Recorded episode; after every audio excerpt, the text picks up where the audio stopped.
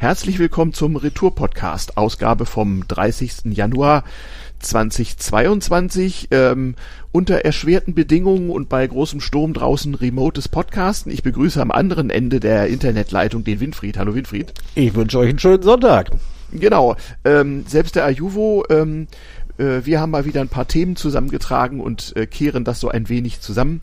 Und ähm, ja, ich sag mal, dieses Mal fiel es leicht und wir dachten, ja Gott, selbst äh, Selbstläufer sozusagen. Wir reden tatsächlich mal über den rechten Rand, dann reden wir über äh, deutsche Helme für die Ukraine, dann reden wir ein äh, wenig, äh, ja, dann haben wir eine kleine Ankündigung, dann reden wir über Belgien und schließlich mal wieder Notizen aus der Provinz. Vielen Dank für alles Feedback und so. Hausmeisterei wie immer am Ende der Sendung. Kommentare gerne im Blog zur Sendung unter retourpodcast.de.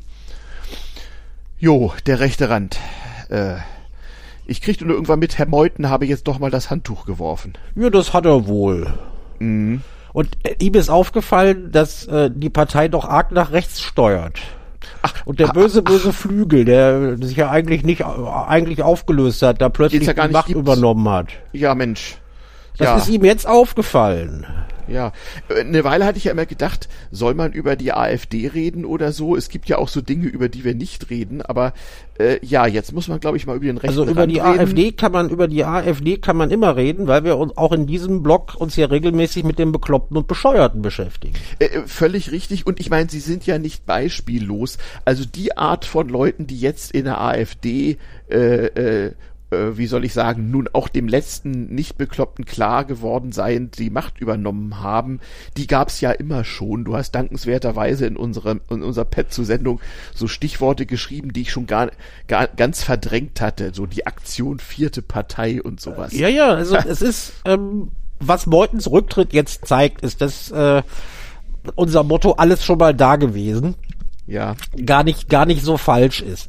Man hat bisher bei jeder Parteigründung, die auf dem konservativen Feld am Recht, beziehungsweise am rechten Rand mhm. äh, zu wildern versucht hat, mhm. sind nachher immer die bescheuerten Rechtsradikalen reingekommen und haben früher oder später die Macht übernommen und wurden dann aus diesem Grund auch irgendwann bedeutungslos.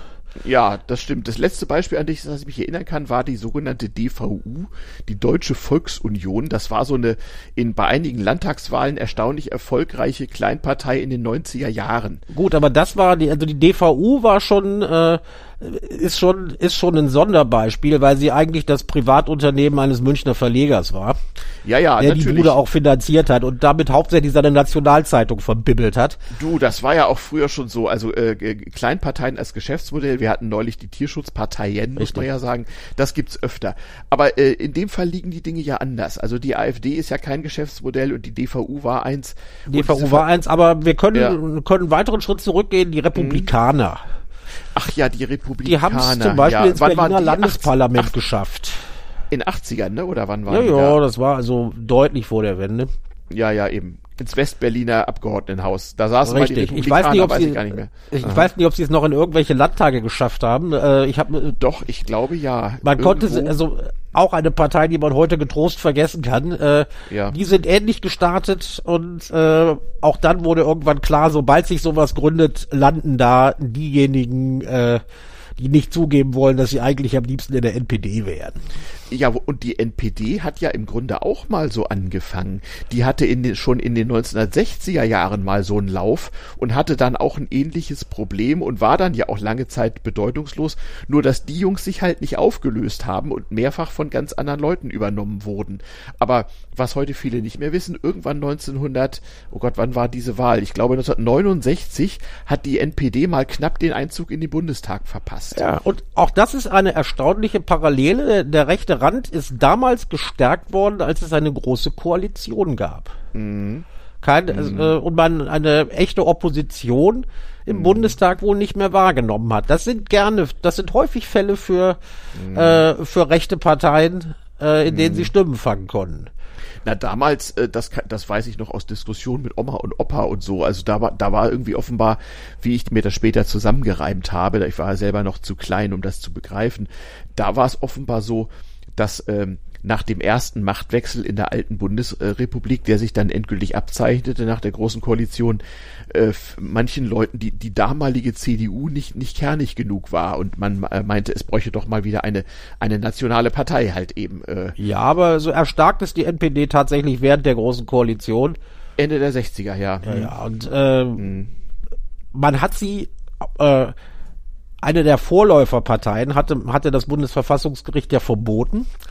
Ja, und man hat sie in, in dieser Zeit mhm. eigentlich nicht verbieten wollen, aus dem einfachen Grund, dann wissen wir wenigstens, wo wir die ganzen Altnazis finden. Ja, da hatte man ja auch aus den Parteienverboten gelernt. Es gab ja in der Geschichte der Bundesrepublik Deutschland nur zwei Parteienverbote. Das war einmal die Sozialistische Reichspartei 1952. Eben der Vorgänger der NPD, kann man genau, so sagen. Und 1956 die KPD. Ähm, 1968 wurde daraufhin dann die DKP gegründet und da ging die Sache dann halt weiter. Also kurz und gut, man hatte mit Parteienverboten nicht so gute Erfahrungen gemacht und hat deswegen auch keine Anstalten gemacht. Ja, und die NPD, die hat dann noch so in einigen Landtagen ja auch bis Anfang Mitte der 70er Jahre rumgestoffwechselt und dann war sie irgendwie weg bis sie sich ja in einigen Landtagen, äh, äh, vor allen Dingen in Ostdeutschland, wiederfand. Aber die Episode ja. ist zum Glück auch vorbei. Ja, das war in 90ern in MacPom und so, da erinnere ich mich auch noch dran. Und in Sachsen-Anhalt und Brandenburg hatte die DVU mal Erfolge immer für vier Jahre. Ja. Hm. Ja, ja, so war das. Also es, es ist alle, alles nicht neu, alles schon mal da gewesen. Aber genau wie du, ich fand es auch so bezeichnet wie der langjährige Parteivorsitzende, der ja als einer der wenigen AfD-Spitzenpolitiker noch über ist, aus der Zeit, als die sich mal als Anti-Euro-Professorenpartei gegründet hatten. Ähm, und äh, nicht dann lange Zeit nicht wahrhaben wollten, dass die Nazis ihre Partei übernehmen. Ja, also Wie bei er jetzt so erzählte, A das konnte ja niemand ahnen. Konnte niemand ahnen. Bei der AfD ist der äh, Rücktritt der Bundes, also der Parteiaustritt der Bundesvorsitzenden ja offensichtlich Tradition. Äh, ja, äh, der die der, die der Herr Meuthen, die der Herr Meuthen einfach fortsetzt. Ja. Ähm, er hat, äh, man also ich, ich, mag die Partei nicht und ich mag auch den Mann nicht, aber man kann, wenn man versucht, objektiv zu sein, ihm zugute halten, mhm. dass er zumindest versucht hat, ähm, die ganze Bude ein bisschen bürgerlich zu bekommen, dir zumindest mhm. einen bürgerlichen Anstrich zu geben. Mhm. Das hat aber, das, das, das hat zudem, hat noch funktioniert, als jemand rausgeschmissen werden sollte, der äh, aus seinen Reihen, der sich als das freundliche Antlitz des Nationalsozialismus mhm. bezeichnet hat. Ja, ja. Äh, er hat aber in der letzten Zeit ordentlich Niederlagen hinnehmen müssen. Und die letzte ja. Niederlage, die er eingesteckt hat, die hat ihm dann wohl offensichtlich gereicht, dass er meinte, er müsste die Flucht ergreifen. Das war, mhm. äh, als der Scheinriese AfD einen Scheinriesen aus der CDU zum Bundestags Bundespräsidentenkandidaten ernannt hat. Ich Ach glaube, ja. du weißt, von wem hier die Rede ist. Ja, ja, wir reden, wir reden von Max Otte, ähm, einer der Wortführer der sogenannten Werteunion, was ein Verein ist, der sich ungefragt sozusagen zur C CDU gesellt hat und äh, ja Leute sammelt, äh, denen die CDU äh, irgendwie ja wie gesagt nicht kernig genug ist und die sich ohnehin für zu kurz gekommen halten. Das finde ich ja immer das Lustige an solchen Zusammen ähm, Zusammenschlüssen ähm, gerade so am rechten Rand, dass man immer irgendwie deutlich merkt, da sind immer so Menschen zusammen, die sich selbst und, und ihresgleichen, wie sie es auch immer definieren, äh, für zu kurz gekommen halten. Aber trotzdem für den Nabel der Welt, das darf man nicht vergessen. Ja, aber zu kurz gekommen und verkannt. Das verkannte ja, also vollkommen, Genie, vollkommen ja. verkannt. Der Herr Otte ist sowieso, wir werden noch drauf kommen, einer der das verkannteste Finanzgenies der, Welt. der Bundesrepublik ja. Deutschland. Ja, vor allem im Finanzsektor. Aber hervorragend. Aber andererseits muss man ihm eins lassen, er versteht es hervorragend, wie übrigens so manch andere in diesem Umfeld auch, ihre Finanzprodukte an die gläubigen, äh, äh, an die gläubige Wähler und Anhängerschaft zu verkaufen. Ähm, du erinnerst dich noch an den AfD-Goldhandel und sowas? Ja, nicht? also du, du bist also, schon ganz nah dran, dass äh, zu dem Punkt würde ich aber gerne etwas später kommen. Oh, hast du noch so viel dazu? Also im Grunde ist doch das, was man immer schon mal gesehen hat, eine Sammlung von zu kurz gekommenen beklagt A, den unmittelbar bevorstehenden Untergang des Abendlandes. Äh, B sieht als Symptom vor allem, dass sie selbst zu kurz gekommen seien. Und C äh, äh, versucht recht geschäftstüchtig Produkte zur Bekämpfung dieses Unterganges äh, an die gläubige äh, Dumpfbackenwählerschaft ja, zu bringen. Ja, also du, du bist du, du bist sehr nahe dran. Hm. Äh, Im Falle der äh, im Falle de, dieser sogenannten Werteunion Mhm. Äh, es war, mittlerweile ist es wahrscheinlich deutlich weniger, ein mhm. kleiner Club von 4000 Leuten, mhm. von denen noch nicht mal alle der CDU angehört äh, haben dürften. Sie ist auch nicht mhm. anerkannt als Vereinigung der CDU. Nee, nee. Nee, nee. Aber ein paar, äh, weil die halt schön Krawall geschlagen haben, waren einige bei denen, bei Journalisten, die gern mal Krawall hatten, auf Speed-Dial. Mhm. Und so kam es dann, dass gelegentlich diese Werteunion äh, mhm. als Schwanz mit dem Hund CDU gewedelt hat. Hat, hat er nicht auch mal in den Zeiten, als er noch zu den zu kurz gekommenen gehört hat, auch der Friedrich Merz irgendwie bei denen irgendwie antichambriert und sich irgendwie versucht beliebt zu machen? Also Fritze Merz hat wohl sehr schnell gemerkt, dass die Flitzpiepen, die da in der Werteunion sind, dass man sich so. mit denen besser nicht trifft. Zumindest nicht, wenn man Parteivorsitzender werden will, ja. Richtig. Okay, okay, ja, ich hatte das nicht mehr so ganz drauf. Aber weißt du, im Grunde genommen, ich muss nochmal auf, auf diese komische DVU zurückkommen. Im Grunde genommen war das doch dasselbe. Eine Sammlung von zu kurz gekommenen wird von dem Geschäftemacher dafür benutzt, äh, äh, sein untaugliches Presseprodukt zu promoten. Das war doch in einfacher Form genau das, was gut, das ist ja auch, auch jetzt so. Ich meine ehrlich, wer will sich denn von der AfD zum Bundestagskandidaten aufstellen lassen? Doch nicht jemand, der irgendwie noch Wert drauf legt, äh, äh wie, wie wie soll ich sagen, ähm, äh, äh, gesellschaftliche Reputation zu haben, sondern doch jemand, der eigentlich äh, beschlossen hat, ich bin zu kurz gekommen, die wollen mich alle nicht haben, ich will jetzt in meiner Fanbasis der große Macker sein. Irgendwie. Ganz genau. Und da haben wir, äh, jetzt bist du, jetzt bist du zum Kern der Sache vorgedrungen. Mhm. Herr Otte äh, weiß, wie man sich inszeniert und mhm. er hat auch begriffen, relativ früh, dass man gar nicht allen gefallen muss sondern man muss einer kleinen Gruppe gefallen, die finanzstark ist, mhm. ja, die sich zu kurz gekommen oder, übervorteilt fühlt, aber einiges an Geld hat. Mhm. Ja, und wenn man die davon überzeugen kann, äh, dass man deren Vermögen verwaltet, mhm. dann kann man richtig viel verdienen. Mhm. Und der liebe Herr Otte hat, äh, man hat mir heute eine private Mail von ihm zugespielt mhm. die er an irgendeinen Freundeskreis verschickt hatte. Er hat ganz oft mhm. gesagt, die Leute sollen sich nie mehr aufregen, das sei ja schließlich alles in der kommenden Woche vorbei nach der Wahl. Mhm. Und danach äh, würde er seine politische Karriere ohnehin beenden, denn was Größeres als eine Kandidatur zum Bundespräsidenten gäbe es gar nicht. Mhm. Und der, äh, der äh, verräterische Schluss war, jetzt könne er sich wieder ganz seinen Unternehmen widmen. Gut. In anderen äh, Worten, er kann sich jetzt als Bundespräsidentenkandidat bei irgendwelchen reichen rechten Anbietern Ah, ja, ja, äh, ja. Um ihre, so. um ihre Cola einzusammeln. Und ähm, es mhm. gibt, äh, wie gesagt, ich verfolge Herrn Otte seit, äh, seit Ende der 90er. Und es ja. gibt äh, im äh, Ottes Leben genau zwei Dinge, die wichtig sind. Das eine ist der Herr Otte selber. Ja. Und das zweitwichtigste ist Herr Ottes Geld. Ja. Und alles andere ist unwichtig ja gut, das hat er ja mit Millionen anderen gemeinsam.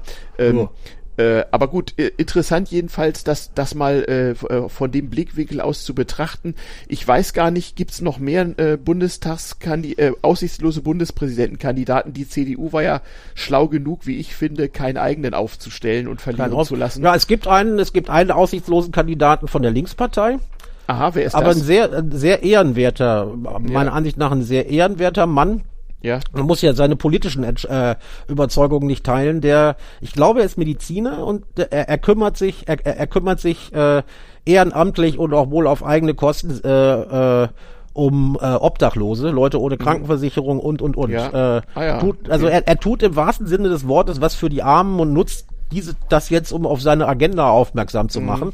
Mhm. Da habe ich nichts gegen.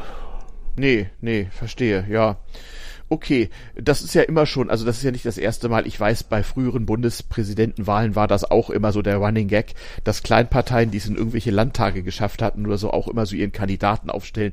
Auch es gab auch mal einen NPD-Bundespräsidentenkandidaten und einen von der Piratenpartei, glaube ich ja, auch. Die AfD hat mal irgendeinen rechten Liedermacher aufgestellt, die NPD, glaube ich, auch. Also das ja, ist ja, ungewöhnlich. Ja, ja, ja, ja, ja. Ja, darum weiß ich eigentlich nicht, was man in dieser Gesellschaft will. Du hast schon recht, es sei denn, man will so in seiner kleinen Nische ähm, der große, der große Held sein. Es geht ums Geld. Punkt. Ja, ja, ja, ja. So muss man das wahrscheinlich sehen. Also auch das ist alles schon mal da gewesen. Und ähm, ja, Bundesversammlung ist, glaube ich, nächste Woche, wenn ich das richtig sehe. Richtig. Nicht? Und ähm, da es ja im Grundgesetz so schön heißt, der Bundespräsident wird ohne Aussprache gewählt, äh, wird das eine, wie soll ich sagen, äh, dann doch eher stille feierliche Veranstaltung. Ja, werden. aber die Leute, die zum Bundespräsidenten äh, als Bundespräsident kandidiert haben, auch die Aussichtslosen, die wussten mhm. natürlich, dass es keine Aussprache gibt, aber in den Medien haben mhm. sie ihre zwei Wochen. Ja, ja. Und ja, können dann ihre Agenda promoten. Ja, ja. Was in dem Fall des linken Kandidaten ähm, keine schlechte Sache sein muss. Mhm. Und mhm. Äh, beim rechten, also bei, bei, beim rechten Kandidaten, naja, da weiß man, mhm. äh, da weiß man nicht, wer, wessen Agenda wer promotet. Aber äh, ist auch egal, der Mann ist, der Mann ist in äh, einer Woche Geschichte. Ja, das nehme ich auch an. Ja, und der hat Fritz im März einen großen Gefallen getan. Wieso das? Jetzt kann man ihn endlich aus der CDU rausschmeißen. Ja, das äh, ist ja anscheinend mal eingeleitet worden. Ich bin ja mal gespannt. Äh, es gibt ja so einen Webfehler im deutschen Parteiensystem. Man weiß ja vielleicht noch, wie peinlich das für die SPD war, jahrelang erfolglos zu versuchen, T Tilo den, den Tilo Sarrazin ra rauszuwerfen. Wegen, wegen, wegen äh, äh, eigentlich wegen Verfassens von Büchern fragwürdigen Inhalts, muss man einfach so sagen. Also ja. wegen, wegen Meinungsabweichung. Und man sollte ja denken, eine der wenigen, äh, wie soll ich sagen, Organisationen, aus denen man mit Recht wegen abweichender Meinungen ausgeschlossen gehört, sind ja politische Parteien. Wozu gibt es sie sonst? Ja, das ähm, ist nicht, das ist nicht so, das ist nicht so einfach, weil es ja auch mhm. innerhalb der, der Parteien Pluralismus geben soll. Aber mhm. wenn ich mich an die gängigen Parteisatzungen richtig mhm. erinnere, steht in den meisten drin, dass äh, jemand, der für eine andere Partei für ein Amt kandidiert, äh, rausgeschmissen werden muss. Mhm. Da gehe ich mal fest davon aus, dass das auch in der CDU-Satzung steht. Man mhm. wollte den Herrn ja schon länger loswerden, denn äh, er war, ähm, er war zwar, äh, er ist zwar CDU-Mitglied, offiziell noch im mhm. äh, äh, Kreisverband Köln, wenn ich richtig mhm. informiert bin. Mhm, mhm. Äh, aber er hat 2017 schon groß angekündigt, dass er die AfD wählen werde. Mhm. Mhm. War dann Vorsitzender der Parteistiftung der, A mhm. der AfD. Mhm und kandidiert jetzt kandidiert jetzt fürs, fürs Bundespräsidentenamt. Äh, also ich mhm. glaube, da wird es jedem Parteigericht gleich fallen, den Mann rauszuschmeißen. Mhm. Das hat ach, er sich ich, auch redlich verdient. Ach, ich sehe ich sehe gerade, ich äh, habe hab gerade mal kurz ein bisschen über den den Herrn Traber, den Kandidaten der Linkspartei, ähm, äh, die Suchmaschine des geringsten Misstrauens bemüht und äh, muss feststellen, der wird auch schon von rechts ordentlich mit Dreck beworfen. Natürlich. Äh, und zwar interessanterweise, er hätte sich irgendwie abfällig über Juden geäußert und sowas. Also da weißt du schon, wie das, wie das alles so funktioniert. Es Natürlich. ist hässlich und das war es früher auch schon. Ja. Ach, wie wunderbar. Ja, nee, wenn man in, wenn, wenn man in, in, in dem Sumpf erstmal angekommen ist, ich meine, es braucht im Grunde genommen braucht es weit weniger übel riechenden Sumpf, um politisch äh, aus der Nummer nicht mehr rauszukommen. Man hat ja schon manche Parteien kommen und gehen sehen und immer wenn man das so das so sieht, dann äh, weiß man erstmal die sogenannten etablierten und angeblich so verkrusteten irgendwie zu schätzen. Also die ja. AfD wäre schon meiner persönlichen Ansicht nach wäre schon äh, viel viel weiter unten Mhm. wenn, jetzt Vorsicht, Ironie, der Herrgott ihnen nicht 2015 diese Flüchtlingskrise geschenkt hätte. Mhm, geschenkt, ja. Ja, mhm. davon, davon profitieren in Anführungszeichen sie mhm. heute noch. Mhm. Ja, und aber naja, man merkt aber auch, auch dass den, äh, mhm. dass die, dass die Buben panisch werden, weil die Nummer auf die Dauer nicht mehr zieht. Ja. Und die jetzt so ziemlich äh, versuchen, auf jeden Trend aufzuspringen, bei dem, äh, von dem sie sich erhoffen, äh, den Unmut kanalisieren zu können. Sie haben es ja erstmal genau. versucht mit äh, äh, äh, den Dieselfahrern. Ja, ja. Ja, und jetzt äh, Corona haben sie haben sie versucht als Chance zu nutzen. Ja, ja, ich und weiß. sind tierisch sauer, dass eine rechtsradikale Kleinpartei aus Sachsen ihnen da äh, ihnen da das Wasser abgräbt. Naja, aber weißt du, das ist natürlich auch ein bisschen so, ähm, ich, ich verstehe das oder ich kann das immer ganz gut lesen, wie gesagt, als äh, äh, um sich schlagen der, der, der vermeintlich individuell zu kurz gekommenen und der verkannten Genies. Ja. Das, find, das findest du eigentlich, das findest du eigentlich immer wieder und das findest du natürlich auch in der Wählerschaft solcher kleinen Parteien wieder. Das war ja selbst bei den historischen Nazis schon so. Und äh, von linken Sektierern aller Art müssen wir übrigens bei Gelegenheit auch mal reden. Ja, also, also wir, können so wir, können uns zum Beispiel demnächst mal über die Linkspartei in Neukölln unterhalten. Also da, äh, ja, ja. da gibt es sehr viel lustige Sachen. Ja, ja, genau. Äh, aber, aber das ist äh, vielleicht, vielleicht was anderes. Ja, haben wir den rechten Rand für heute oder ist da noch? Äh ja, also wie gesagt, Ottes, Ottes äh, hoffentlich letzte 15 Minuten Ruhm sind in einer Woche vorbei. Ja. Dann kann er sich darauf konzentrieren, wieder äh, reiche, reiche Rechte über den Tisch zu ziehen. Ja. Äh, da ja. ist es mir egal, wem das Geld am Ende gehört. Ja. Und äh, äh, ja, wahrscheinlich wird es ja diesmal nur einen Wahlgang geben und dann haben wir halt unsere, der alte Bundespräsident wird dann auch der neue. Passiert sonst irgendwas Präsidiales oder ist das jetzt alles erstmal durch? Das ist, glaube ich, das ist alles erstmal durch. Ich bin gespannt, wie sie die Bundesversammlung organisieren äh, unter Einhaltung der Corona-Regeln. Ja, ja, ja, Doppelt so viele Leute wie im Bundestag sitzen, exakt doppelt so viele Leute wie im Bundestag ja. sitzen, müssen da irgendwie in der Versammlung untergebracht werden. Dann werden die wahrscheinlich alle noch getestet werden müssen. Ich glaube, ja. das wird ein organisatorischer Kraftakt. Ja. Aber da nicht Berlin selber, sondern der Bundestag oder die Bundesbehörden das organisieren sollen, bin ich zuversichtlich, ja. dass das auch klappt. Also ich hätte das ja einfach im Olympiastadion abgehalten oder so, wenn es da eh nur um eine Abstimmung geht. Aber naja, wer bin ich schon? ja, also das findet im Bundestag statt, ja?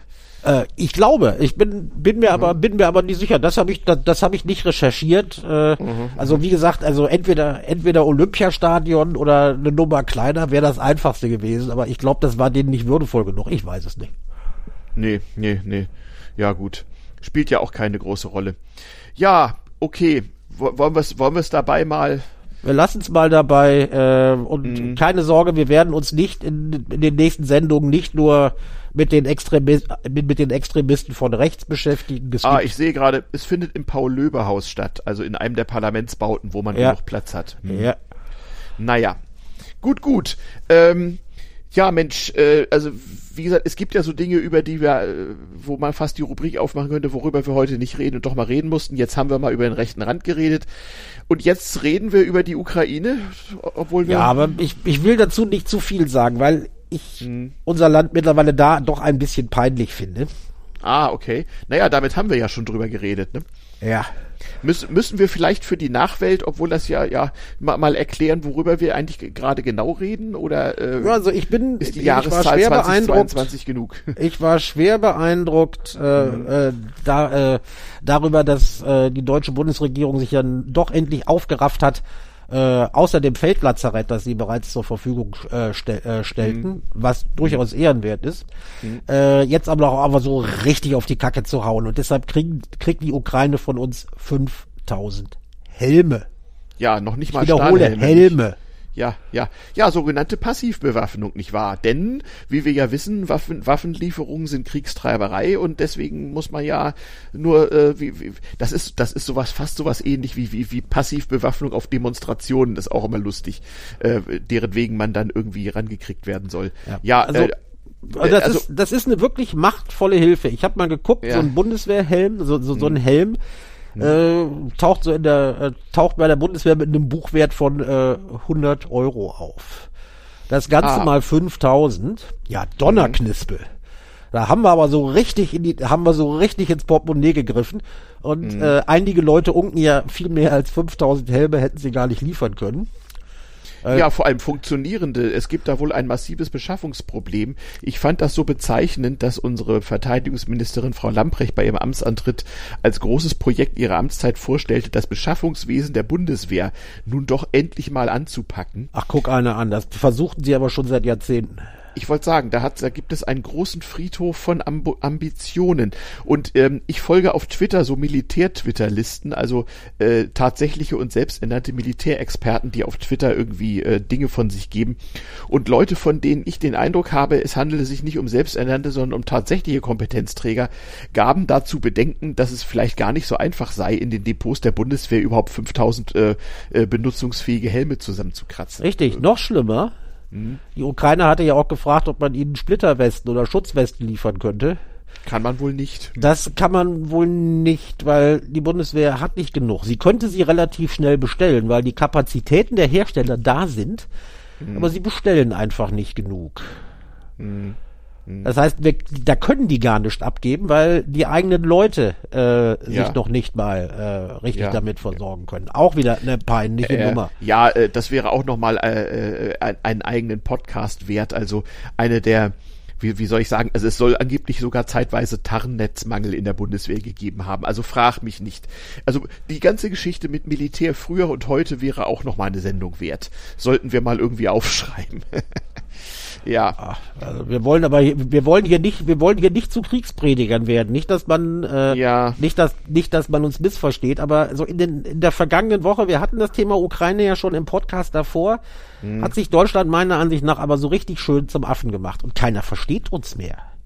Unsere NATO-Partner ja. verstehen uns auch nicht. Ja, ja, na gut, das ist vielleicht auch ein bisschen Herrn Trump zu verdanken, ähm, dass wir ja auch den Amerikanern nicht mehr über den Weg trauen ähm, und dass sich das erstmal wieder alles ein bisschen heilen und beruhigen muss. Aber das ist eigentlich eine andere, äh, eine andere Diskussion. Ähm, was ich eigentlich nur im Sinne äh, des Claims dieses Podcasts, eu euer äh, Wochenblick zurück ins Heute, einfach nochmal beitragen wollte, ist, dass diese Diskussion natürlich sehr gemahnt äh, an die pazifistischen Aktivitäten und Diskussionen vom Anfang der 1980er Jahre, als wir so täglich Angst vor einem Atomkrieg hatten und halt auch eine der mehreren Möglichkeiten mit der schlechten Gesamtsituation klarzukommen eben die war, dass man sich auf so einen Vulgärpazifismus zurückzog und einfach sagte, Waffen an sich sind schlimm und Waffenlieferungen sind Krieg, Kriegstreiberei. Also sozusagen eine sehr stark vereinfachte Weltsicht, um das also mal noch vereinfachter war lieber rot als tot. Ja, genau. Äh, daran erinnert mich das so ein bisschen. Es ist halt eine sehr undifferenzierte äh, äh, Betrachtungsweise des Weltgeschehens, die hier ein Stück weit Politik geworden ist. Aber meines Erachtens ist das auch eine Art um ganz andere äh, Konflikte auszutragen. Also diese Demo der demonstrative Unwille äh, Deutschlands, sich an diesem Konflikt irgendwie zu beteiligen, hat meiner Meinung nach äh, auch was mit äh, Vergangenheitsbewältigung in Sachen Trump zu tun, äh, aber auch damit, dass man generell eigentlich äh, äh die, die, diese Art von Konfliktauseinandersetzung irgendwie sich so gar nicht äh, zu eigen machen will. Ja, es, es könnte natürlich auch damit zusammenhängen, dass wir von russischem Erdgas abhängig sind. Ja, und äh, dass wir ja auch in unserem Lande Oligarchen haben, die schon mal Bundeskanzler waren und eigentlich sanktioniert werden müssten. Ja, also ähm, ich, ich, ich denke da vor allen Dingen an einen mit Vornamen, mit Nachnamen Gerd, Vorname Gast. Kennst du den? Ach, Gasgert, das ist doch dieser Schalke 04-Fan, ne? Ja, Gasgert, genau. Ich weiß nicht, der mhm. hatte mal ein höheres politisches Amt. Ich kann mich nicht mehr genau mhm. erinnern, was das war. Mhm. Ich fand das nur sehr lustig.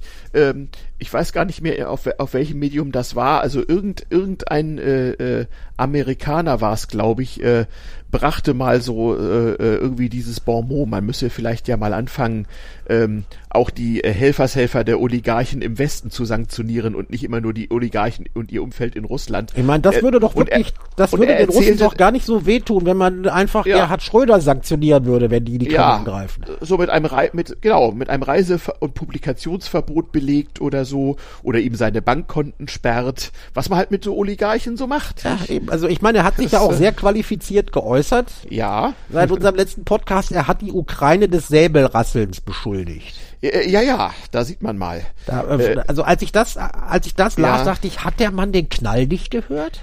Och, das hat oder, auch. Oder ist der einfach zu gut bezahlt? Weiß ich nicht, äh, vielleicht braucht man das auch gar nicht mehr ab einem gewissen Alter, keine Ahnung, aber äh, ich meine, mit dem Säbel gerasselt hat ja auch schon die Tschechoslowakei 1938, wie wir wissen, nicht? Ja, äh. ja, und die Polen haben damals diesen Radiosender überfallen, deshalb mussten wir doch ja, mal den Zweiten Weltkrieg anfangen, das weißt du genau, doch. Genau, genau, ja? weiß doch jeder, ja genau. Ja, also gerade Gleibitz, das war, das war der Punkt, sonst wäre das doch ja, alles gar nicht passiert.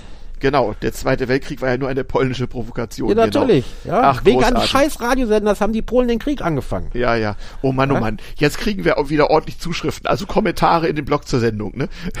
Äh, sehr, sehr lustig. Äh, genau. Äh, ach naja, komm, machen wir bei, bei Hausmeisterei. Sag mal, bevor wir uns hier weiter versteigen, ähm, wir wollten das eigentlich nur so ein bisschen kommentieren. Also wir wollten es nur ein bisschen kommentieren, aber ich finde, Schröder, Schröder ist, Schröder ist ein echter Aufreger.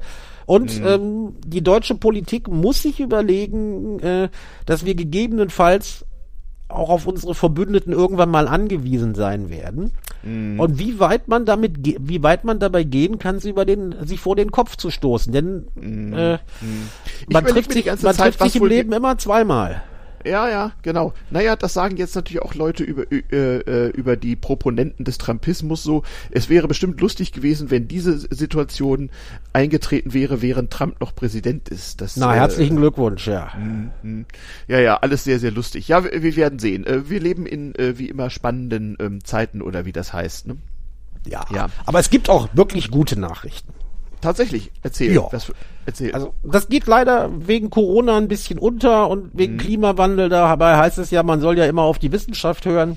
Haben wir jetzt etwa so eine Rubrik, die gute Nachricht wie in anderen Podcasts? Ja, aber also es ist eine Sache, die es ist eine Sache, die wirklich, die die wirklich eine gute Nachricht ist, die mhm. zu zu Unrecht nicht aus, die zu Unrecht nicht ausreichend gewürdigt wurde. Mhm.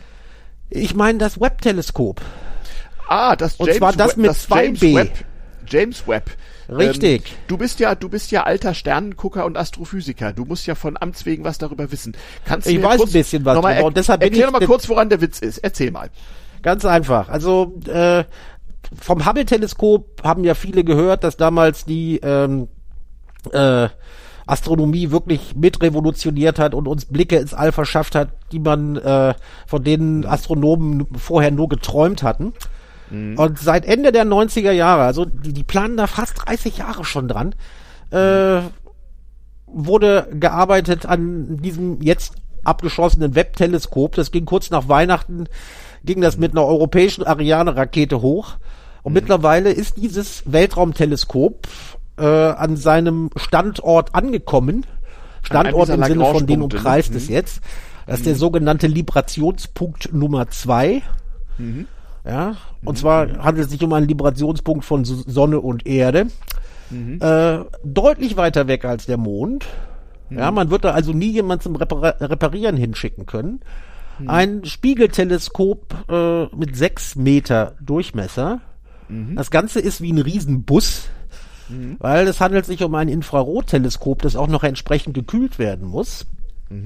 Äh, der ganze Spaß hat einige Milliarden gekostet, die aber gut angelegt sind. Mhm. Und äh, mittlerweile ähm, sind schon äh, über 200 von den 300 Punkten, wo diese Mission schiefgehen kann, mhm. äh, erfolgreich abgewickelt worden. Der Spiegel ist also entfaltet. Noch, ja? okay. Der Spiegel ist entfaltet. Die, äh, äh, die, die, die äh, äh, der Arbeitspunkt ist erreicht, äh, das mhm. Sonnensegel hat sich ausgefaltet, alles wunderbar. Momentan mhm. kalibrieren die Techniker äh, mhm. mhm. ähm, den Spiegel, damit er also auch vernünftige Messwerte liefert. Mhm. Und äh, jetzt muss das Ding bloß noch kalt werden. Und man hofft, dass man im Sommer die ersten Bilder hat. Und das dürfte mhm. wirklich äh, für die Astronomie dürfte das eine neue Revolution sein, weil man kann man kann zwar auch von der Erde aus Infrarotastronomie betreiben, mhm. aber äh, nur im nahen Infrarotbereich, weil äh, so ziemlich alle Geräte in der Gegend die Eigenschaft haben, dass sie äh, selber Wärmestrahlung abgeben und deshalb äh, man ziemlich technischen Aufwand betreiben muss von der Erde aus, um vernünftige Infrarotdaten zu bekommen. Vieles wird gar nicht mhm. durchgelassen, also ist man da hm. darauf angewiesen, dass man ein äh, Teleskop im Weltall hat. Und das, mhm. das Gerät, was die da reingeschafft haben, ähm, mhm. wirklich mhm. nicht übel. Mhm. Und besonders Geil. schön ist, dass äh, mhm. Deutsche einen sehr großen Anteil an diesem Erfolg des Projektes haben. Das Max-Planck-Institut äh, für Astrophysik und, äh, nee, Moment, äh, ich glaube, die, nee, die Astronomen aus Heidelberg vom Königstuhl mhm. äh, haben einige Projekte und Mess, äh, einige Projekte federführend gemacht und auch einige der Instrumente mitgebaut. Mhm. Und die funktionieren wunderbar. Mhm. Ja, und äh, wie gesagt, es hätte so viel bei dieser Mission schiefgehen können.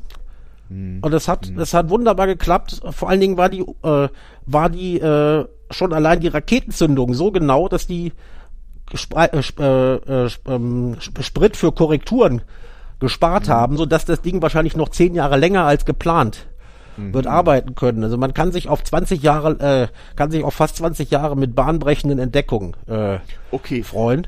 Das heißt also, man im Vergleich, also der Referenzrahmen, die, den wir ja so kennen, ist das sogenannte Hubble-Teleskop, was ja auch Jahrzehnte äh, schon im äh, Weltall ist und ähm, auch mal repariert wurde erfolgreich.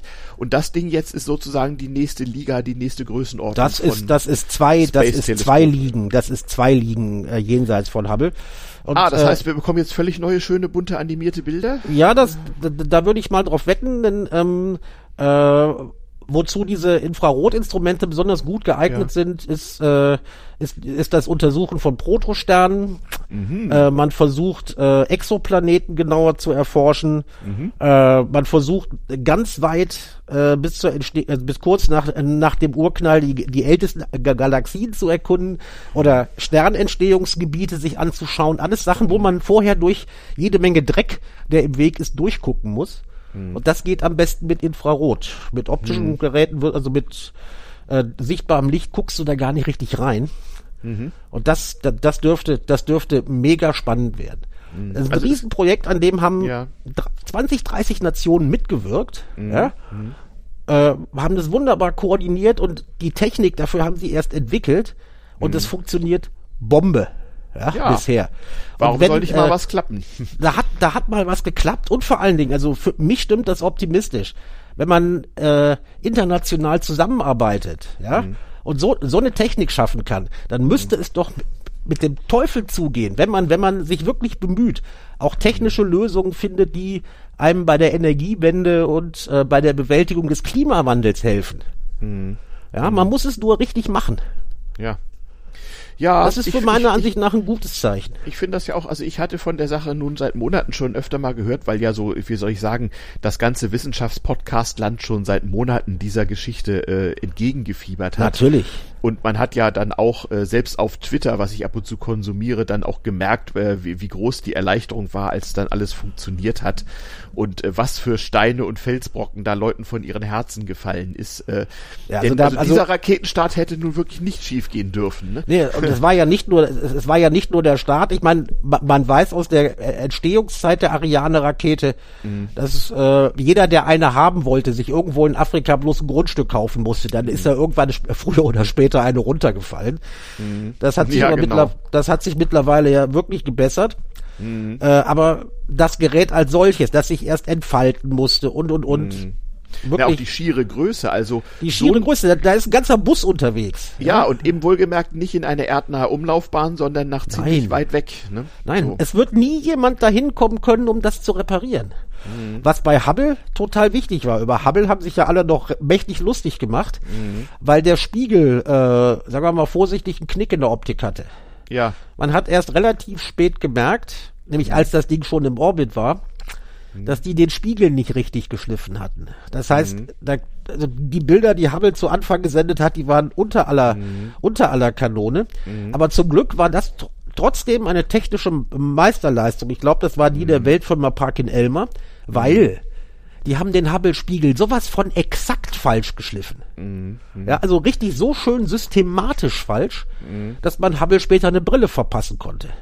Ja, immerhin das. Ja, da hat man, musste man ein, ein Space Shuttle vorbeischicken und äh, mhm. zwei Astronauten. Und wie gesagt, die haben Hubble einfach eine Brille verpasst. Ja, mhm. dass dieser wirklich exakt falsch geschliffene Spiegel dann äh, äh, mit einer Korrekturlinse dann wirklich wieder super funktioniert hat. Und die mhm. Bilder, die Hubble gesendet hat, die waren ja wohl Bombe. Ja, die, die, die findet man ja immer, immer noch regelmäßig in äh, Social Media also und so, ich mir wenn sie spektakulär animiert sind. Sag mal, äh, aber Hubble lebt doch noch, oder? Hubble, Hubble lebt, glaube ich, noch, aber allzu lange wird's, glaube ich, nicht mehr machen. Weil der Sprit alle ist und man nicht mehr korrigieren kann. Ja, ne? man kann, glaube ich, auch nicht mehr kühlen. Also da gibt's einiges, da gibt's einiges, was nicht funktioniert. Hubble arbeitet auch schon viel, viel länger ja. als man es eigentlich projektiert hat. Das ist ja oft bei so Weltraumprojekten so. Die sind halt mit so viel Margin auf allen möglichen Spezifikationen konstruiert, dass wenn alles klappt, sie halt wesentlich länger halten als gedacht. Das war ja, ja auch schon bei diversen Raumstationen so. Das beste, das beste Beispiel, das beste Beispiel ist, äh, ist eine der beiden Voyager-Sonnen.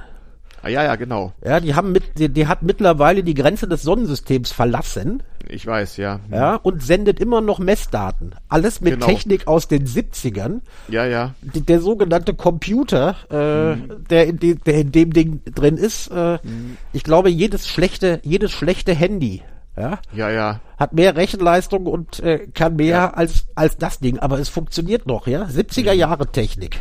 Mhm. Mhm. Gar nicht schlecht.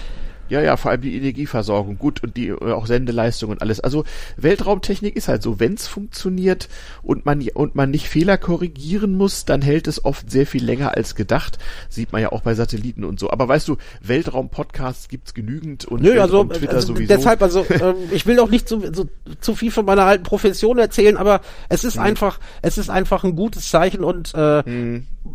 Astrophysik ist Grundlagenforschung. Aber bisher immer mhm. einige Jahre später mhm. äh, konnte man aus dem, was man, was man bei der Grundlagenforschung äh, rausgefunden mhm. hat, und wenn es nur Jahrzehnte später war, irgendwas mhm. konnte man dann daraus machen, was die Menschheit weitergebracht hat. Und hier Absolut. ist die Menschheit meiner Ansicht nach allein dadurch schon weitergebracht worden, dass sich, äh, dass man so ein Projekt hat stemmen können mit der Technikentwicklung und und und. Leider geht es unter. Mhm. Sobald ja. die ersten Bilder kommen, dass man mhm. hofft, dass es im Juni oder Juli der Fall ist, mhm. ja, äh, dann äh, wird es natürlich, wird natürlich der allgemeine Aufschrei sein, aber die werden sich über die tollen Bilder freuen. Ja. Nicht über das, was dahinter steckt. Habe ich mich bei Hubble auch im Wesentlichen. Ich fand ja, dass Hubble allein sich schon gelohnt hat, äh, wegen der spektakulären Bilder, die man ja, alle also paar ich, Jahre ich hab, mal bekommen hat. Eben, also ich, ich habe letztens mal äh, den, ich habe vor kurzem mal den Buchmarkt gescannt, hm. weil ich sagte, jetzt äh, als Andenken wollte ich mir eigentlich einen schönen Bildband kaufen, äh, in dem die besten Hubble-Aufnahmen so zusammengefasst sind und am, am, am besten einen möglichst großen Bildband. Ja. ja. Es gibt ja schon äh, seit Jahren immer dann jedes Jahr dann diese Astrokalender, wo man Hubble-Fotos für jeden Monat mal richtig schön groß aufbläht, aber also ich, ich möchte gern so ein original gedrucktes Buch haben. Ja, ja, ja, ich verstehe das gut. So sind wir halt. Oh, zu alt. Hm. Alte weiße Männer lesen Bücher. Ja, ja, ja, ja, ja. Wahrscheinlich, wahrscheinlich. Ja, so ist es. Also, wir lesen übrigens auch Comics, womit wir beim nächsten Thema wären, glaube ich. Okay, ja, äh, ich finde auch äh, die Faszination und äh, der Humor kommen manchmal etwas zu kurz, auch im Podcast, aber äh, das fand ich auch witzig, als du das äh, aufbrachtest, habe ich auch sofort breit gegrinst. Es war auch nicht an mir vorbeigegangen äh, und ich kann sogar eine Vorgeschichte erzählen. Worüber reden wir denn? Ja, also äh, auch eine Nachricht, die mich gefreut hat, die lustig mhm. ist, äh, mhm. nicht weltbewegend, aber es zaubert, zauberte, zauberte in Corona-Zeiten ein Lächeln auf mein, äh, ja. auf mein sonst etwas äh, komisch Corona-bedingt reinblickendes Gesicht. Mhm. Äh, das Königreich Belgien mhm. hat seinen neuen Reisepass vorgestellt. Ja, sogar viersprachig habe ich gesehen. Flämisch, ja, also Französisch, Deutsch und Englisch. Ansprachen sind, glaube ich, Französisch, äh, äh, Holländisch, Deutsch. Ja. Und was ist die vierte? Äh, gar keine. Äh, aber sie haben es gleich äh, sicherheitshalber nochmal auf Englisch draufgedruckt. Ja, ich, ich glaube, das gehört, das, das, das muss wohl auch sein. Äh, ja, und ähm, ich glaube, auf, auf allen Pässen steht es immer auf Französisch und Englisch, wenn ich mich richtig erinnere. Aber ich kann da falsch liegen. Ja. Äh, die haben ihren neuen Reisepass vorgestellt und auf den Blättern innen drin, die abgestempelt mhm. werden müssen. Wo bei uns immer nur so ein, so ein finster dreinblickender Bundesadler Eben, da, irgend, so ein, irgend so ein Geier, der böse guckt, mhm. ja, haben, haben die Belgier, gut, sie haben auch keine Pommes eingeklebt, also nie, nicht das, äh, was man vielleicht auch hätte machen können, Pommes, aber ich glaube, Pommes-Aroma wäre Eben, da wäre der gewesen. Geruch der Personal aus, äh, der, der, ja. der, der Reisepässe vielleicht nicht so toll gewesen. Aber genau. nein, man hat auf die Stempelseiten der, der, der Reisepässe hat man mit äh, Motiven aus belgischen Comics verziert. Nicht alle wissen, dass Comics Belgien ein Comicland ist. Ja, es ja? ist so ein, eines der Welthaupt, Haupt, äh, also neben Japan doch das Comicland überhaupt, oder nicht? Eben, also Japan und Amiland haben, haben Belgien, glaube ich, mittlerweile deutlich den Rang abgelaufen, aber mhm. Belgien war das Comicland, sagen wir mal so. Mhm. Ich sag nur Tim und Struppi. Genau, die kennt jeder. Ja, äh, Lucky Luke. Genau, den Masopilami. Ja, ja. Und was, was weiß noch alles. Und die Belgier haben dann auf jeder dieser Stempelseiten äh, mhm. äh, Reisemotive aus den bekanntesten belgischen Comics genommen. Also am schönsten fand ich gleich auf der ersten Seite steht eine Rakete. Das ist die Mondrakete von Tim und Struppi. Also immer so Reisemotive. Leute sind unterwegs.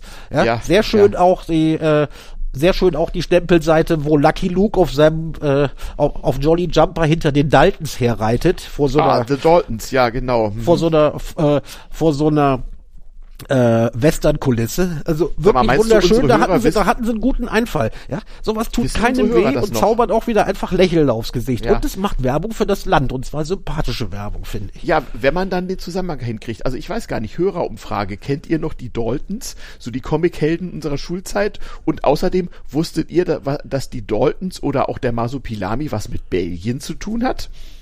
Ist ja die Frage, ne? Also, also aber Tim und Struppi, also ja, den kennt in man unserer Jugend, ja. Also mhm. wir beiden, ich, ich habe es ja schon dreimal gesagt, wir beiden alten weißen Männer. Mhm. Äh, Tim und Struppi gehörte dazu. Ja. Naja, Lucky ja Luke gehörte unbedingt dazu. Absolut. Also Tim und Struppi ist natürlich auch wesentlich älter als die anderen. Ja. Das ist sozusagen ein Pionier. Äh, Tim und Struppi spielt ja so in, äh, so in der Asterix und Obelix Kategorie, nicht? Also äh, oder ist glaube ich sogar noch älter. Ja, ja Timo Struppi ist, glaube ich, älter als, äh, ja, ja, älter ja, als Asterix und Noch, noch ja, älter. Also da, da sieht man übrigens, man müsste sich halt mal mit Comics auskennen, auskennen, wenn man schon drüber redet. Aber gleichwohl, äh, ein Dokument wie ein Reisepass mal so mit Comic-Referenzen voll zu machen, das wäre ja äh, selbst den Amerikanern nicht eingefallen. Ja, eben, Der, äh, es gibt doch eine Vorgeschichte, auf die die Belgier vielleicht reagiert haben. Dazu kannst du, dazu also kannst ob sie es getan sagen, haben oder nicht, das weiß ich nicht genau. Also es ist, es ist so, ich habe das gesehen in diesem Internet mit diesen schönen witzigen Comicseiten im belgischen Pass und äh, es erinnerte mich sofort an die amerikanischen Pässe, die George W. Bush 2002 oder 3 rausgeben ließ von seiner Bundesbehörde, wo auch zum ersten Mal der bis dahin auch sehr langweilige amerikanische Pass, der da guckte ein anderer, aber auch äh, äh, finster dreinblickender Adler so auf die Benutzer herab auf jeder Seite.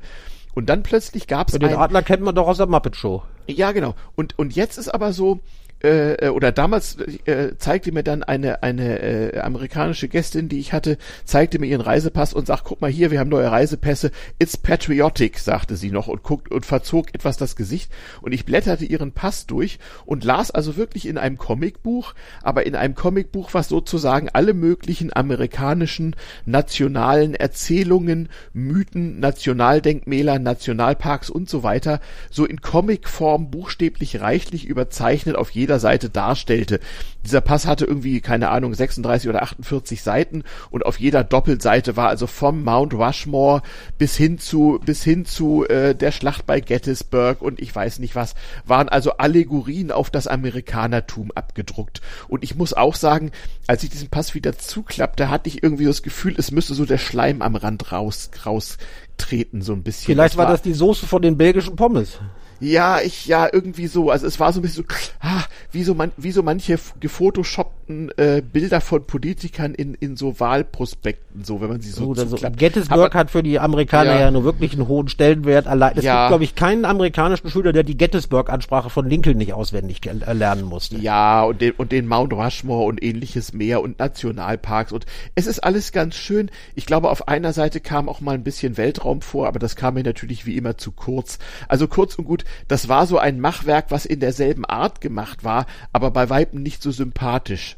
Also es war so ein bisschen so, ja, wie soll ich sagen, als hätten so recht humorlose Leute äh, gute Zeichner angestellt und hätten die Humorlosigkeit in gut gezeichnete Comic-Allegorien überführt. Es war nicht schön anzusehen. Oh, es, man, äh, so, ja. Das war nach 9-11, nehme ich an ich glaube, das war eine der Reflexe auf 9-11 und den, den dann aufkommenden, äh, wie soll ich sagen, sehr speziellen Patriotismus in Teilen der USA. Der ja. nicht allen Amerikanern geschmeckt hat, das muss man zu nein, der Rettung sagen. Nein, nein, meiner Gästin da ja auch nicht. Die zeigte mir ja also bereitwillig sozusagen ihren Pass im Sinne von, hast du das schon mal gesehen? Und ich dachte so, Grusel, Grusel, Grusel. Also das ist, äh, das hätte ich eigentlich eher so irgendwelchen finsteren Diktaturen zugetraut, aber nee, ist nicht so. Aber immerhin schön, dass die Belgier mal was Lustiges rausgeben irgendwie. Vielleicht wissen ja die Hörer mehr. Also falls, ähm, falls die geneigte Hörerschaft irgendwie was weiß von anderen Ländern, die ihre äh, Reisedokumente mal ein bisschen lustig gestaltet haben, dann würde uns das, glaube ich, interessieren. Dann schickt uns mal einen Kommentar dazu. Das wäre sehr nett. Retourpodcast.de. Man klickt auf die jeweilige Episodenseite und kann darunter Kommentare hinterlassen. Ja, geile Sache. Der belgische Reisepass ich weiß nicht, also ich glaube, in Deutschland würde das schon daran scheitern, dass jedes Bundesland äh, daran mitzubestimmen hätte, was wo abgebildet zu sein hätte. Ja, man, man müsste also mindestens 16 Bekloppte und Bescheuerte finden, die man porträtieren kann, ja. Äh, oder das, oder irgendwelche lokalen äh, Mythenhelden sagen und Märchen oder ja, sowas. Wen, wen nehmen wir denn dann in Berlin? Äh, gut, den, den eisernen Gustav, den Hauptmann von Köpenick. Ja, den könnte man, ja, dazu haben wir aber zu wenig Humor ja, in dem Land gut, hier. Die, die, die Sachsen könnten Karl Stülpner schicken. Man könnte, ja, könnte man auch auch äh, äh OE Plauen äh, äh, Comics abdrucken, nicht? Ähm, das ist auch eine sächsische Kultur, so. Ja. ja, siehst du, also wir hätten, wir könnten da einiges machen. Also ja, oder ja. wir könnten, äh, wir könnten natürlich auch äh, einfach ein Technikmuseum ausdrucken. Also meinetwegen die Faxämter von Gesundheitsämtern oder einen Aktenordner des Bezirksamts Neukölln. Ja, ja, das kann man natürlich ja, tun. Also Digitalisierung und so. Das kann man natürlich machen. Sind wir also schon bei unserer beliebtesten Rubrik angekommen? Ja, so viel haben wir dazu heute gar nicht, aber wenn du meinst. Nein, es ist ja auch keine, es muss ja nicht jede Sendung Überlänge haben, aber mhm. unsere Hörer hören das gern, das habe ich schon mitgekriegt. Kommen wir also zu unserer beliebten Rubrik Notizen, Notizen aus, der, aus Provinz. der, Provinz. Ding Dong. Das ist übrigens die erste, die erste Akustikmarke, an der ich arbeite. Ähm, yep end, endlich mal eine Ankündigung für die Notizen aus der Provinz. Für neue Hörer sei es gesagt, also Notizen aus der Provinz ist der Titel einer äh, Fernsehsendung aus den 70er Jahren Ähm, und in dem Fall äh, beleuchten wir hier nicht etwa die tatsächliche Provinz Deutschlands, sondern unsere äh, wohlgeschätzte Haus Hauptstadt und äh, ihre diversen Bezirke, Unterbezirke und Kieze, in denen sich seltsame Dinge tun. So auch dieses Mal. Und zum ersten Mal in diesem Podcast wollen wir jetzt doch mal oder müssen wir wohl mal über Corona sprechen. Ja, und, aber das ist wieder eigentlich eine gute Nachricht, weil Berlin ist das erste Mal, mhm. das allererste Mal seit Jahrzehnten in irgendwas Spitze. In Corona. In Corona. Heute stand Samstag, als wir aufgenommen haben, hat Berlin mhm. bundesweit die höchste Inzidenz. Mhm.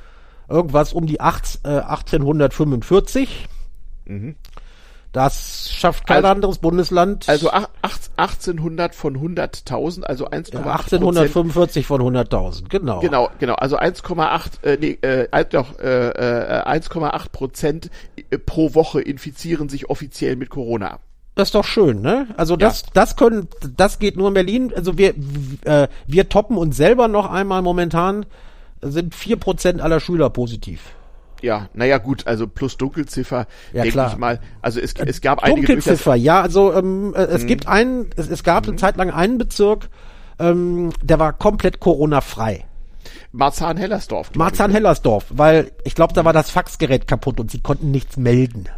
Ach so, ja, Tatsächlich, es war übrigens wirklich so eine technische Ursache. Ne? Es war eine technische Ursache. Die haben einfach ja, ja. nicht gemeldet und äh, das ja. ist keinem aufgefallen.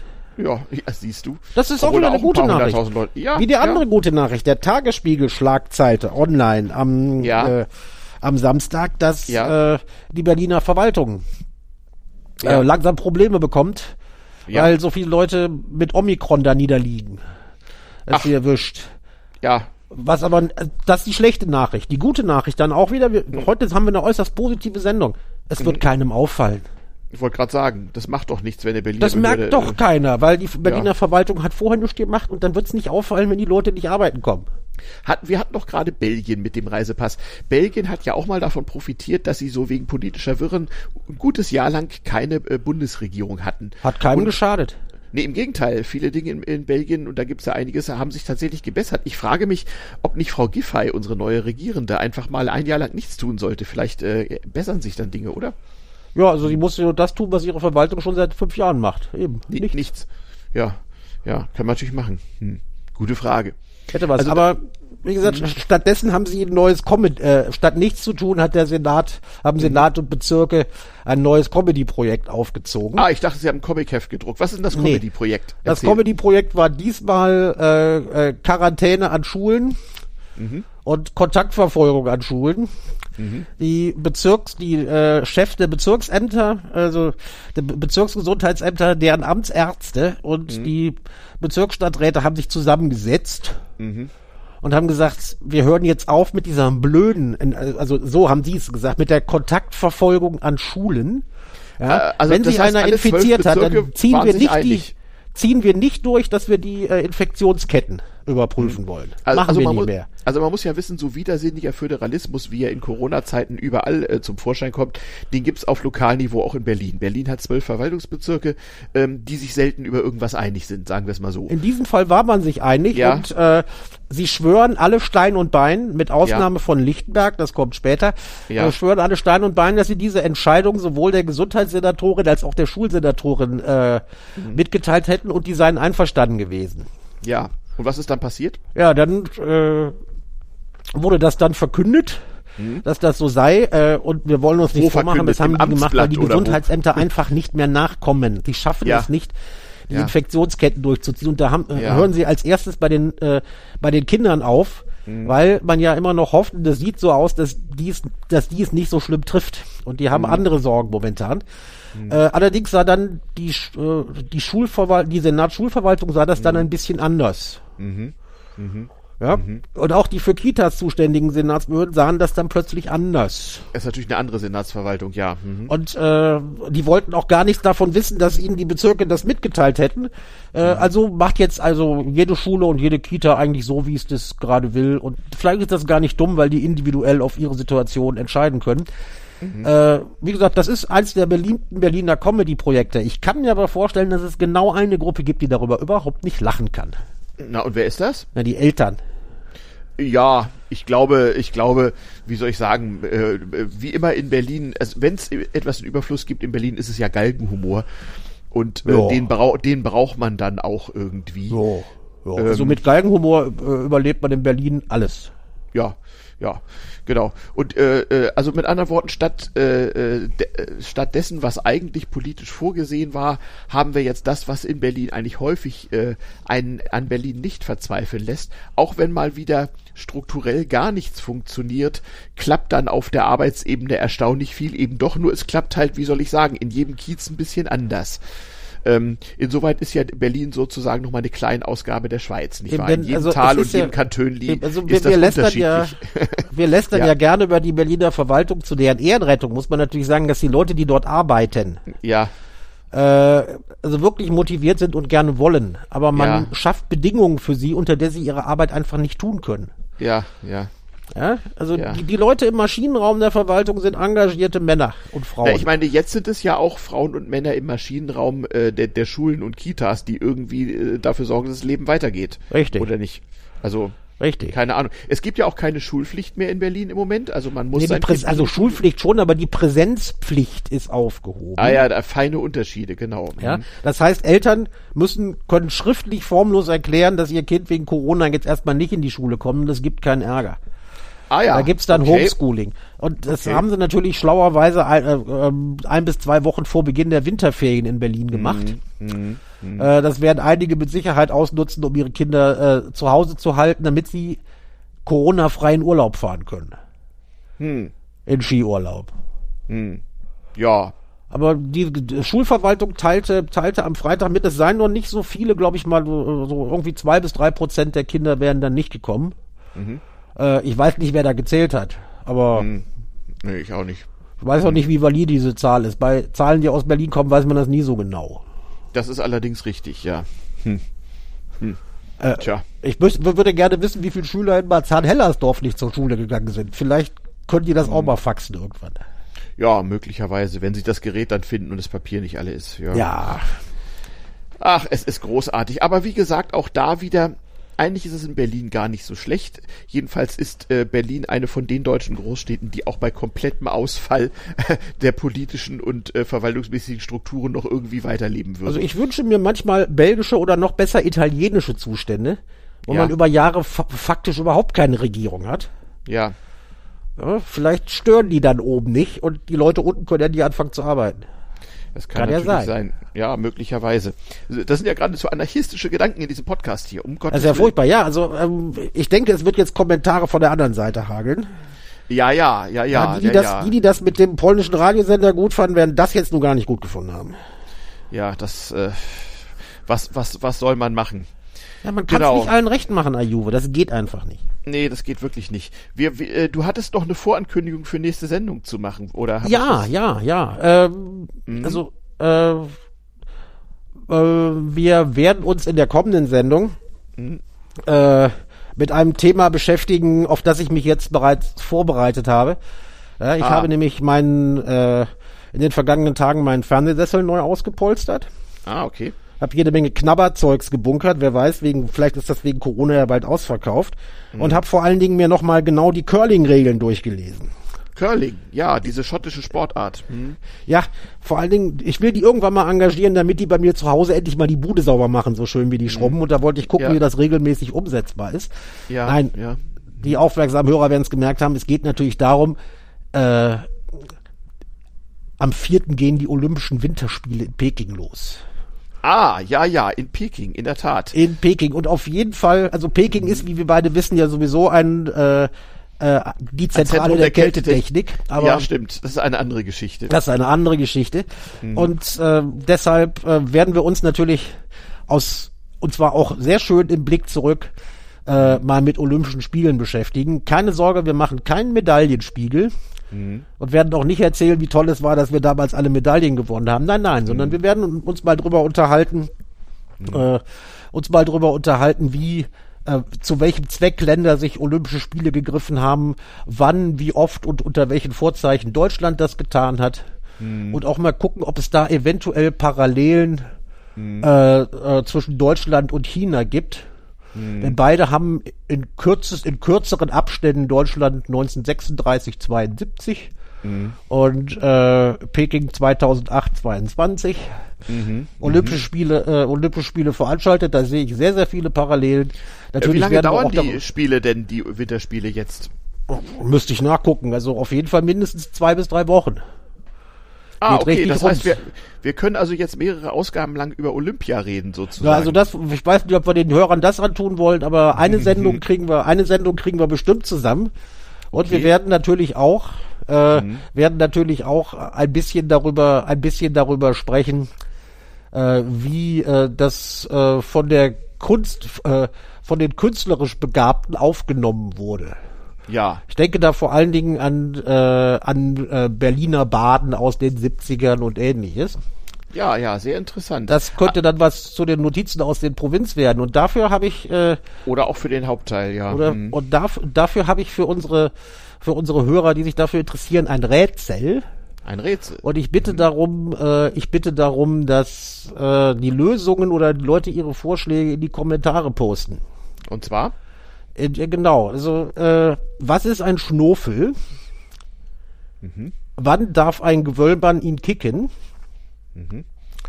Und welches Spielfeld wird Wampe genannt? Mhm. Es geht da um eine sehr, sehr wichtige Mannschaftssportart. Und das hat Und was die, mit Berlin zu tun. Das mhm. hat was mit Berlin zu tun. Na Mensch, da bin ich aber gespannt, ja. ob die Hörer das hinkriegen. Ja, ja, und äh, wie gesagt, wann darf ein Gewöllmann den Schnurfel kicken? Das ist ganz wichtig. Mhm, mh, mh, mh. Und ja. der Don Kosakenchor kommt auch drin vor. Also wer es jetzt noch nicht raus hat, ich glaube, wenn man die Suchmaschine seines Vertrauens bedient, kriegt man es vielleicht raus. Aber es handelt sich um eine sehr wichtige Mannschaftssportart, die mhm. auch was äh, mit den Olympischen Spielen in Deutschland zu tun hatte. Ja, also dann kommt ja auch das Kulturelle hier nicht zu kurz in Kürze in, in diesem Podcast. Und ähm, ich glaube fast, dann äh, bleibt uns nur noch die Hausmeisterei, oder? War noch was? Nö, das denke ich, ist es. Ja, also die Hausmeisterei fällt diesmal auch kurz aus. Es ist nämlich im Grunde eine Kopie vom letzten Mal. Wir sind ja noch dabei, so äh, uns ein bisschen zu finden und so ein paar Ausgaben erstmal in dieses Netz zu stellen, äh, damit wir äh, die geneigte Hörerschaft äh, zur Beurteilung schreiten lassen können. Wir freuen uns über jeden Kommentar. Äh, das mit der Kommentar-E-Mail-Adresse haben wir immer noch nicht hingekriegt, aber das wird schon noch. Und auch so einige andere Dinge, die diesem Podcast noch fehlen, so Tonsignes und ähnliches, die kommen noch. Äh, Im Moment sind wir ja leider wegen der Corona-Lage auch äh, öfter, als es uns lieb ist, gezwungen, äh, remote an die Podcasterei zu gehen, was natürlich in technischer ähm, aber auch, wie soll ich sagen, in produktionssozialer Hinsicht äh, äh, einige Herausforderungen birgt. Aber ich hoffe, ihr bleibt uns trotzdem gewogen. In dem Sinne würde ich sagen, bis nächstes Mal. Wir sagen wie immer zum Abschluss schönen, schönen Sonntag. Schönen Sonntag.